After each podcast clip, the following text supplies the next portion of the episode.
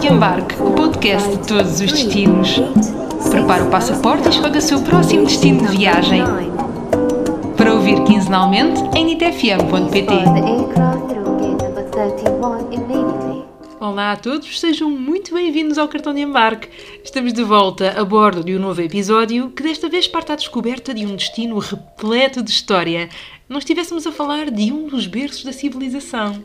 Egito, aqui vamos nós. Imaginem o Nordeste de África e o Sudoeste da Ásia.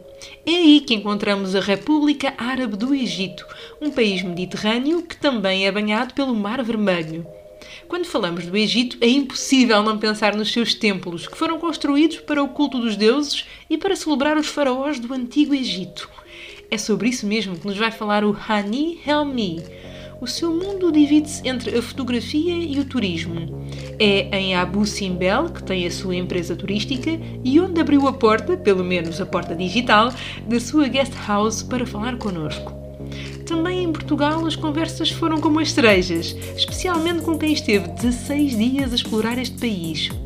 Hoje, os The Wise Travelers falam-nos sobre a forma como as viagens mudaram a sua vida e de como ser sustentável em viagem é bem mais fácil do que parece. Conosco, a Sandrina e o Tiago.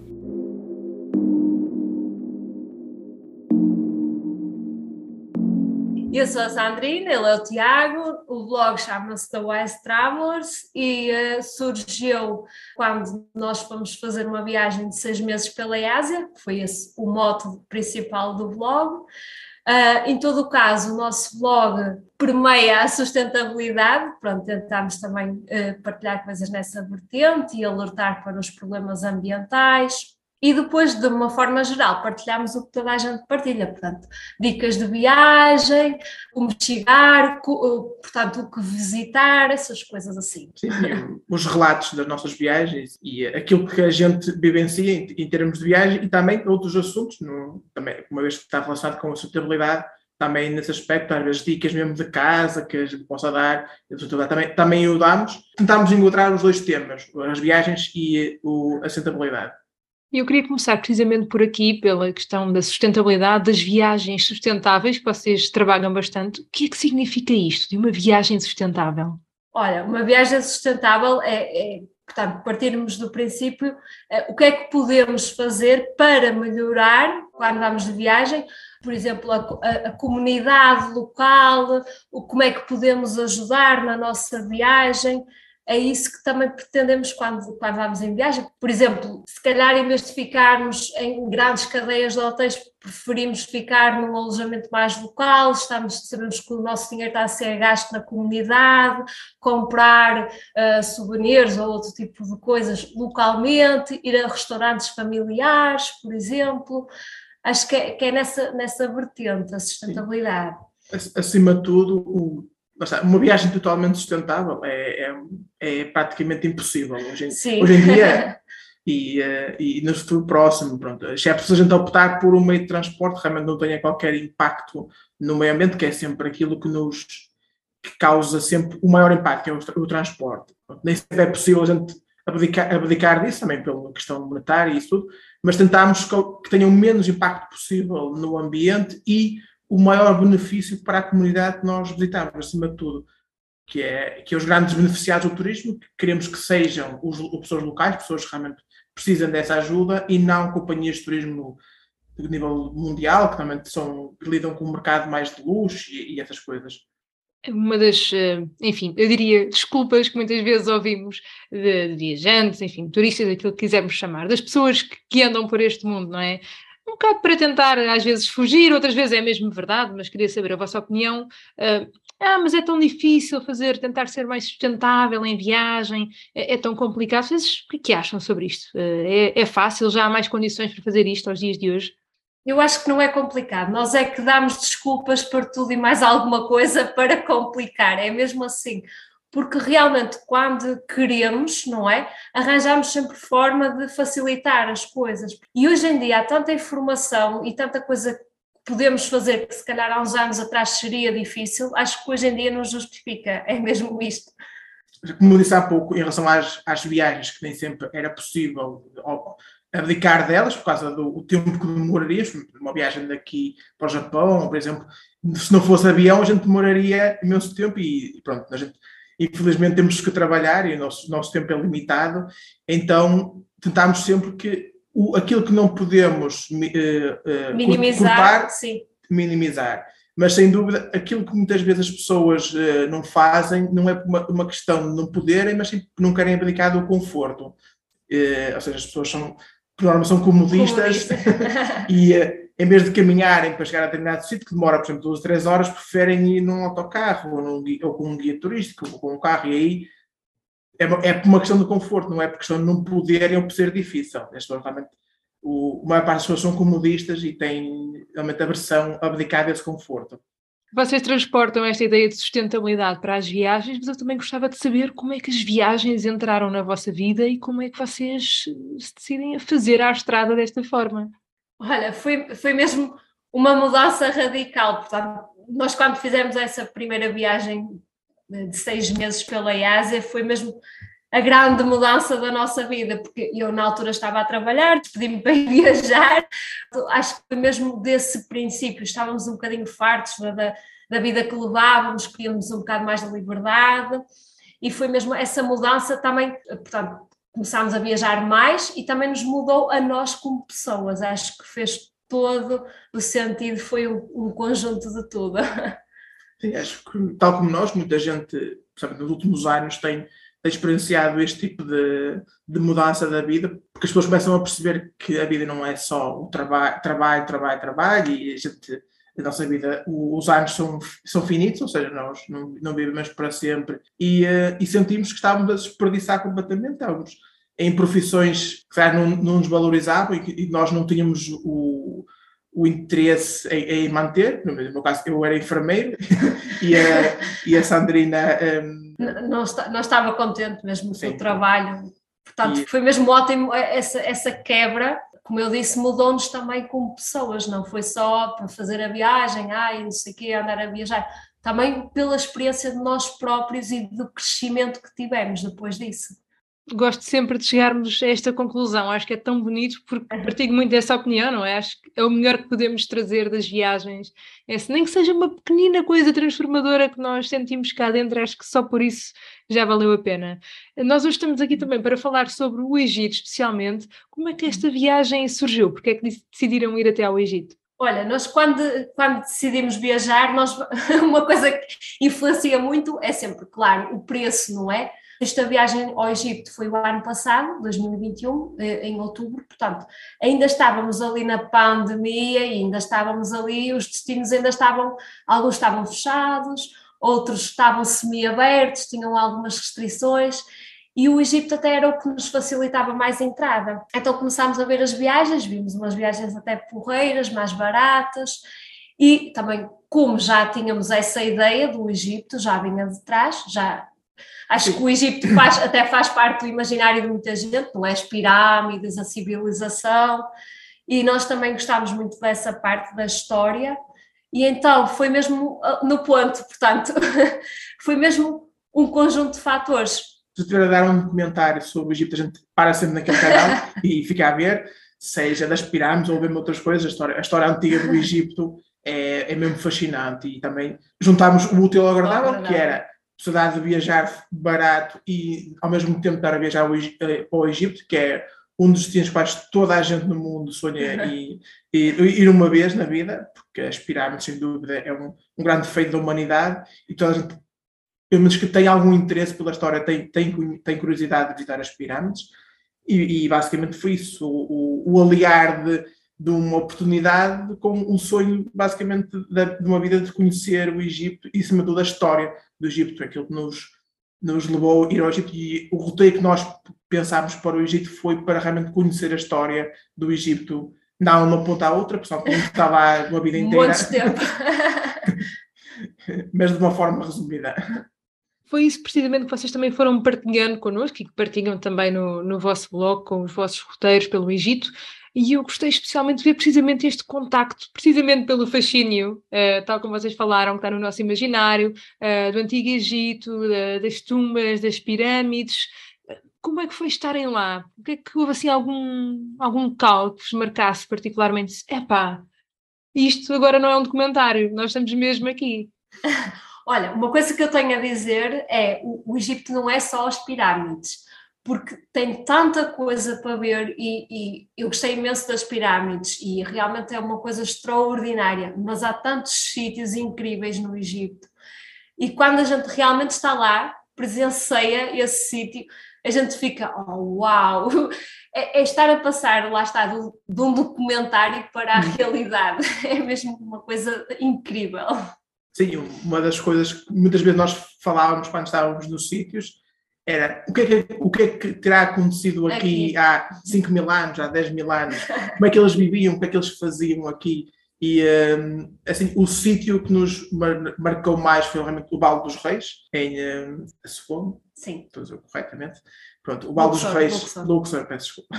Pronto, o Val dos Reis é realmente algo incrível ver as pirâmides pela sua grandeza mas acho que o Vale dos Reis, pelo registro histórico e pela qualidade de preservação que há na, nas tumbas dos faraós, é realmente incrível. Estar lá dentro de um sítio onde foi sepultado alguém há milhares de anos e foi sem dúvida uma experiência, uma experiência única. Mas tal como vocês já referiram, o Egito é muito mais do que isso. A vossa viagem começou em Uganda, certo?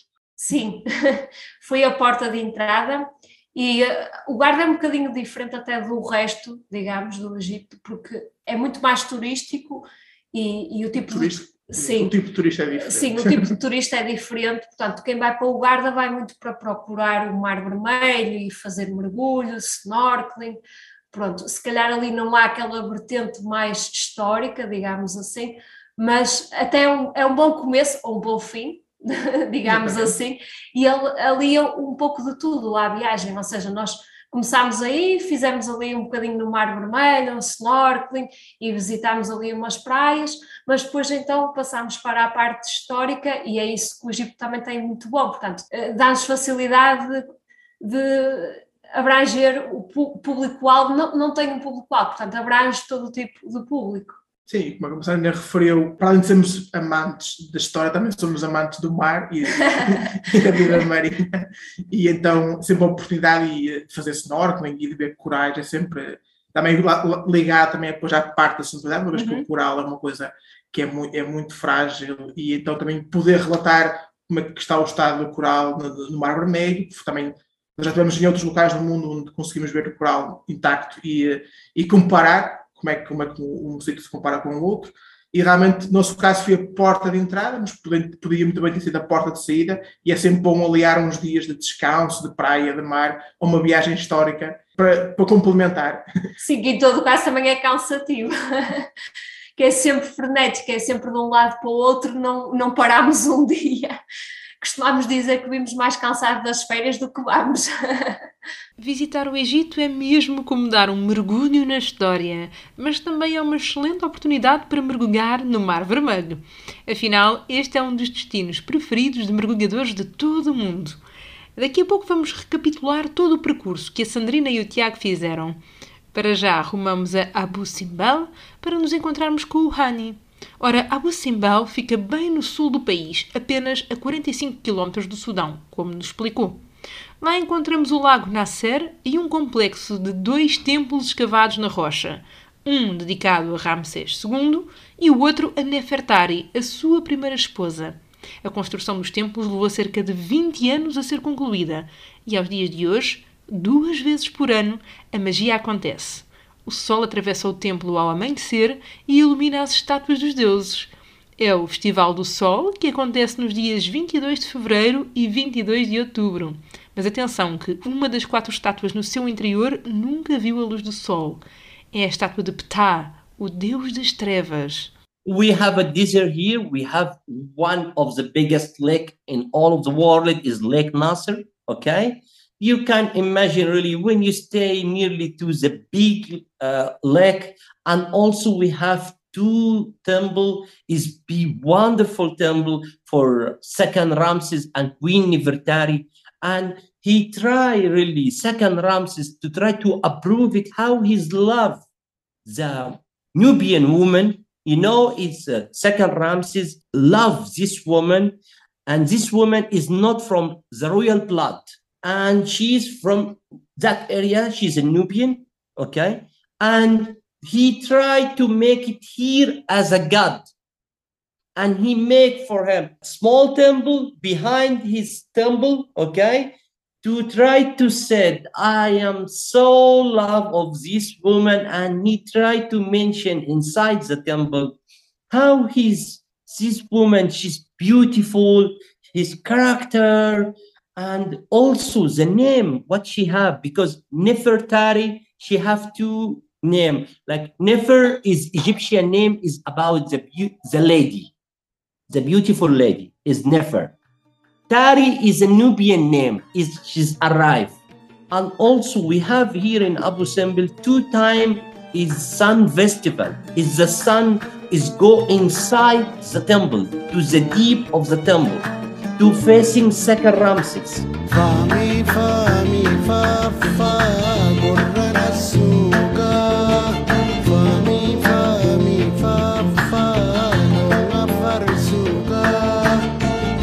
okay two time in a year. In 22 october and 22 february. Okay? And this is happened really after they removed the temple from down to up. You know uh, that temple is uh, is removed now is not the original place because when you start to make the dam in 1960 okay start the, the water to make a dangerous for destroyed some monument here in a Nubian area. Okay. For that, really, they try to save the temple and try to cut it and remove from down to up. For that, really, Abu Simbel, one of the best town for the tourist and also for you know for the landscape for the photo here is amazing. It makes in between. We have some farm in toshka and we have a desert and we have a lake. We have a migration of bird here. You can imagine so many different bird falcon and um, uh, flamingo the time for the flamingo here if you can see the white flamingo in, in the lake when they dancing in morning oh my god really it's beautiful it's amazing it's amazing yeah. I, i'm just amazed with the diversity of this region of this specific region because you know sometimes you think about egypt and you think about all the this amazing history all the legacy but there is a lot of diversity in the country. Exactly exactly. Here in egypt really it's every place is have something special.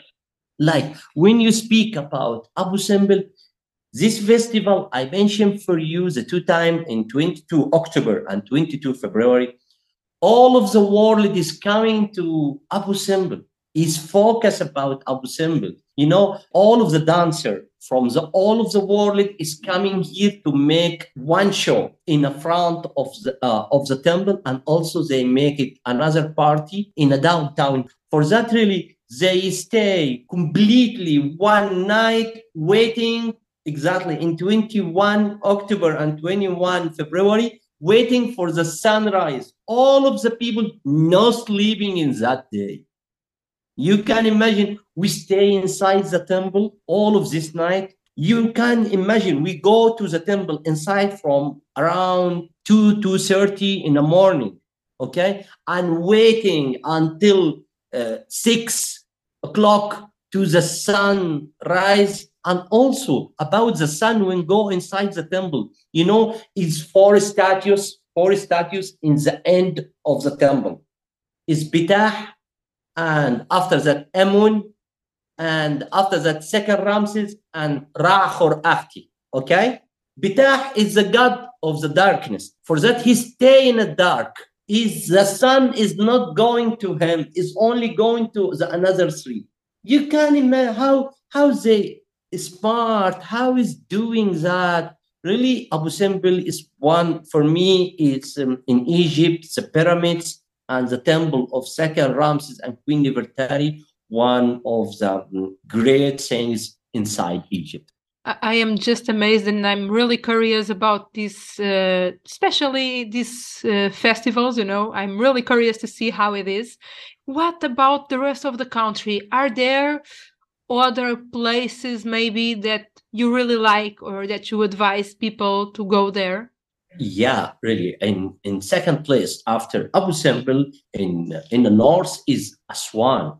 Aswan is one of the best town. Also, the Nubian place. Okay, and also you can enjoy it with the River Nile and the story for Temple of Phila about Isis and Osiris. And also, if you try to go after Aswan, you will go to Luxor, and in the way you will see so many different temples, Kumombo and Isna, okay? And you will find really in Luxor so many monuments.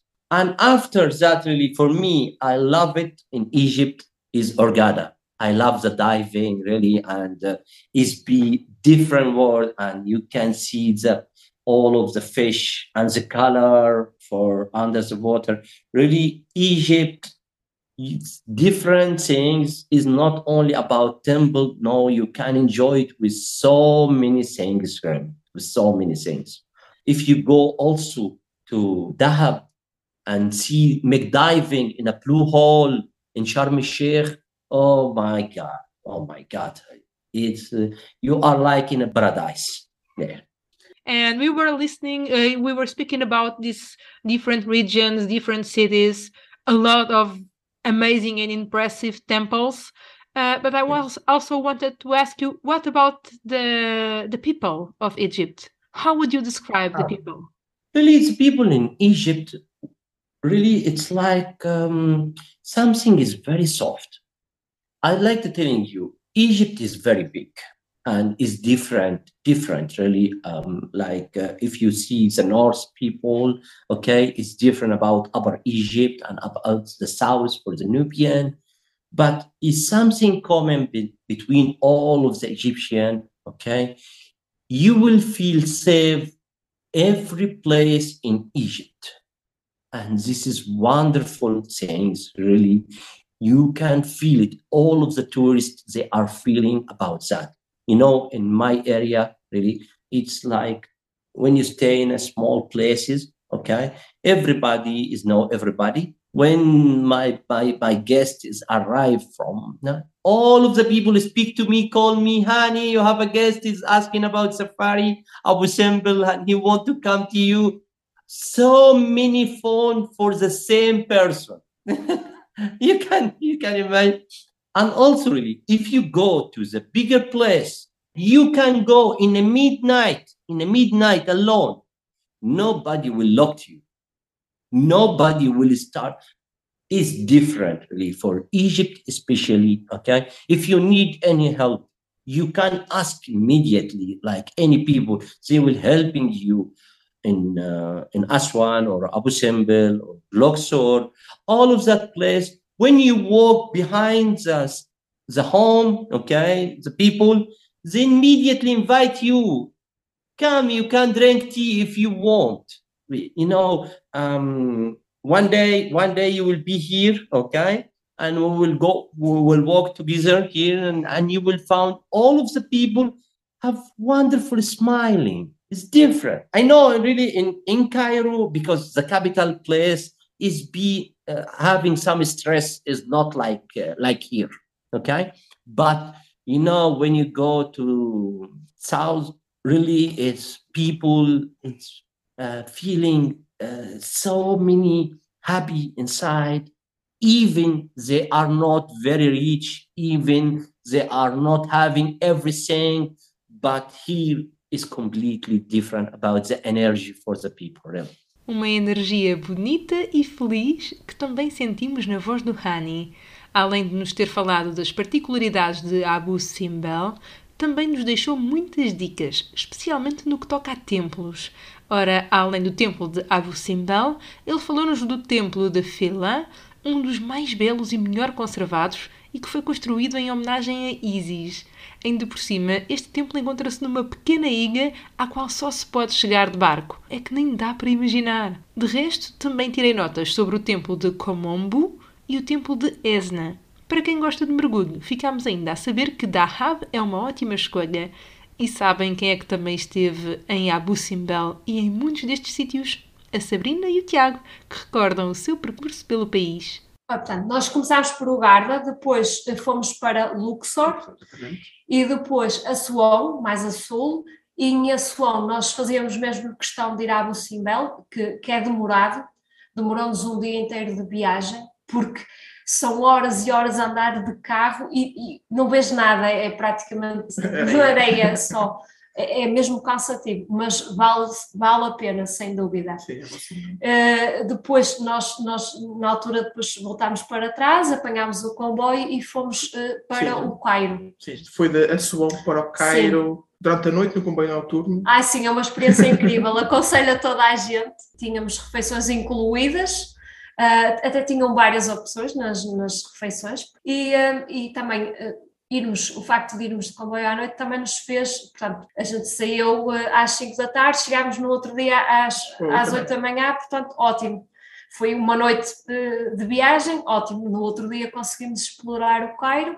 Depois do Cairo, nós ainda fomos ao White Desert e queríamos principalmente ficar lá a dormir, porque nunca tínhamos tido uma experiência no deserto, de dormir no deserto, mas uh, nós gostámos imenso. Foi das experiências mais incríveis que tivemos até hoje.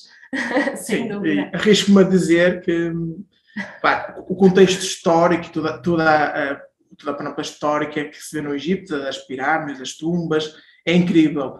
Mas aquele momento em que nós vimos o nascer do sol no deserto, o silêncio, era uma coisa mesmo de pasmar. Arrebatadora, sim. Porque ver aquele sol a nascer ao, ao, ao, ao, na linha do horizonte e não ouvirmos mesmo nada, completamente nada. O som parece que estávamos dentro de uma câmara de vácuo em que não soube nada. E foi uma experiência que ainda hoje me marca e me arrepia, só de falar nisso. Sinto-me arrepiado, uma, uma coisa espiritual mesmo. Sem dúvida mesmo. E vocês antes falavam aqui também desta viagem no, no comboio noturno, mas vocês também andaram de autocarro, certo? Andamos, portanto, quando fomos do Ugarda para Luxor, fizemos, a viagem não era muito longa, eram cerca de 4, 5 horas de autocarro, mas era, foi confortável, portanto, as estradas no Egito não são propriamente em terra, são, são estrada Alcatrão, sim. sim normal, Alcatrão, uh, só que são longas estradas, Retas, se calhar é uma reta infinita, sempre ali de autocarro, e a paisagem, a verdade é que não é a mais bonita de sempre, porque só vemos areia, areia, areia, não é? Uh, mas uh, foi super confortável, portanto chegámos bem, não tivemos qualquer uh, insegurança, foi, foi super tranquilo andar de autocarro no Egito. Sim. sim. Também fomos, quando na altura que fomos para o White Desert, o White Desert também foi de autocarro, nós fomos até uma localidade que agora não me recordo. Ah, sim. em que o, no, o, nosso guia que vinha depois fazer o, a visita ao White Desert nos foi apanhar então a viagem foi de autocarro e ainda mais demorada, que foi cerca de 5 horas, mais ou menos. Uh, pronto, mais ou menos tem ar-condicionado, o, o, autocarro para aquele calor. E uh, as viagens no, no, Egito são sempre muito longas, porque todos, o Egito é um país enorme, uh, em relação a Portugal tem uma distância, uma área enorme, e todos os sítios são longe, ficam cerca de 4 horas, 3 horas de viagem uns dos outros, não há assim coisas muito perto, por isso as viagens, apesar de longas, são, são, são confortáveis, o, a rede de transporte até é eficaz. Falávamos há pouco uh, da passagem pelo deserto, da magia do deserto e da vossa ida ao White Desert. O que é que se seguiu na viagem? Depois do, do White Desert, nós, nós voltámos, voltámos ao Cairo e, e ficámos lá uns dias visitámos os museus, foi só isso, e depois foi mesmo, viemos, voltámos para casa. Nós, no entanto, na altura tínhamos pensado ir a, a Siwa, ao Oásis de Siwa, mas a viagem era 12 horas e então já não tínhamos mais, mais, mais dias de férias, não tínhamos mais tempo, não conseguimos mesmo, com muita pena nossa, porque era uma coisa que gostávamos. Eu vi que vocês iam fazendo uma coisa que eu adoro fazer sempre que possível, iam comer refeições com, com locais, com pessoas do Egito, não é? Em sítios típicos, com comida típica. Como é que isto acontecia? É assim, nós já, nós já tínhamos esse hábito anteriormente na Ásia. Às vezes éramos os únicos estrangeiros no restaurante só com tailandeses, por exemplo. Mas é, é ótimo essa experiência. E os locais, em todo caso, no Egito e, e nos outros países que já fomos, nunca nos aconteceu, portanto, nós estamos a comer com eles, mas é super normal para eles, nunca, nunca tivemos má experiência.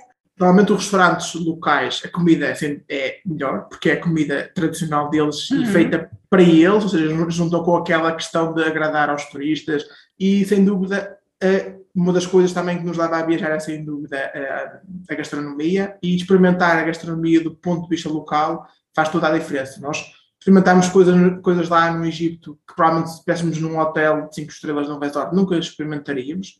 Uh, às vezes um bocado estranho, como é óbvio, para nós, que não, está, que não está habituado, mas coisas muito boas que não fazia ideia que na culinária egípcia se utilizava e, uh, e ficámos fãs da, da, da, comida egípcia, sem dúvida. O que é que mais gostaram assim na cozinha egípcia? Olha, difícil responder. Uh, nós comemos num restaurante tradicional, como o nosso dia, e eles, e eles mostrou-nos um bocadinho da culinária e mesmo o nome dos pratos, que a maior parte eu, eu não me recordo. Uhum. é verdade, porque o nome às vezes é, é complicado. E, e, e, na altura nós comemos uma sopa. É sopa, sopa verde. era uma sopa, era digamos que era uma sopa verde, tinha, tem um nome próprio, eu, eu peço desculpa, mas eu não, não me recordo, o nome estava, era mesmo, era mesmo estranho, era uma sopa verde, mas era mesmo muito boa, Sim, era mesmo muito boa. E uma coisa que é difícil para mim é comer sopa fora de Portugal, porque as nossas sopas são sempre tão boas. Eu, por exemplo, eu na Ásia, eu tinha imensa dificuldade, o Tiago até até uh, come qualquer coisa. Eu não sou muito esquisita, mas sou mais esquisita do que ele, portanto. Uh, e as sopas é uma coisa que realmente fora de Portugal eu não, acho que não me lembro de gostar assim tanto como essa no Egito. E depois o, o, um dos pratos mais típicos que é o kofta, que é carne uhum.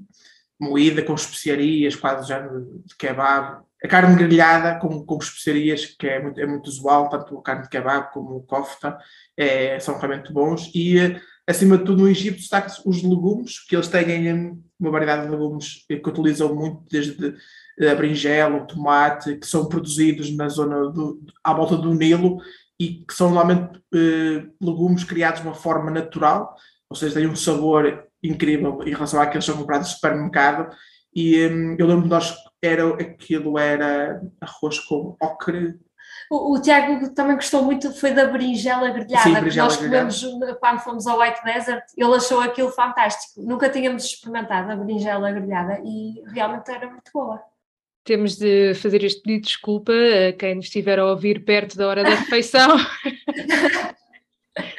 São sempre momentos difíceis, mas, enfim, extremamente necessários para quem, enfim, como nós os três, gosta de explorar a gastronomia quando está em viagem.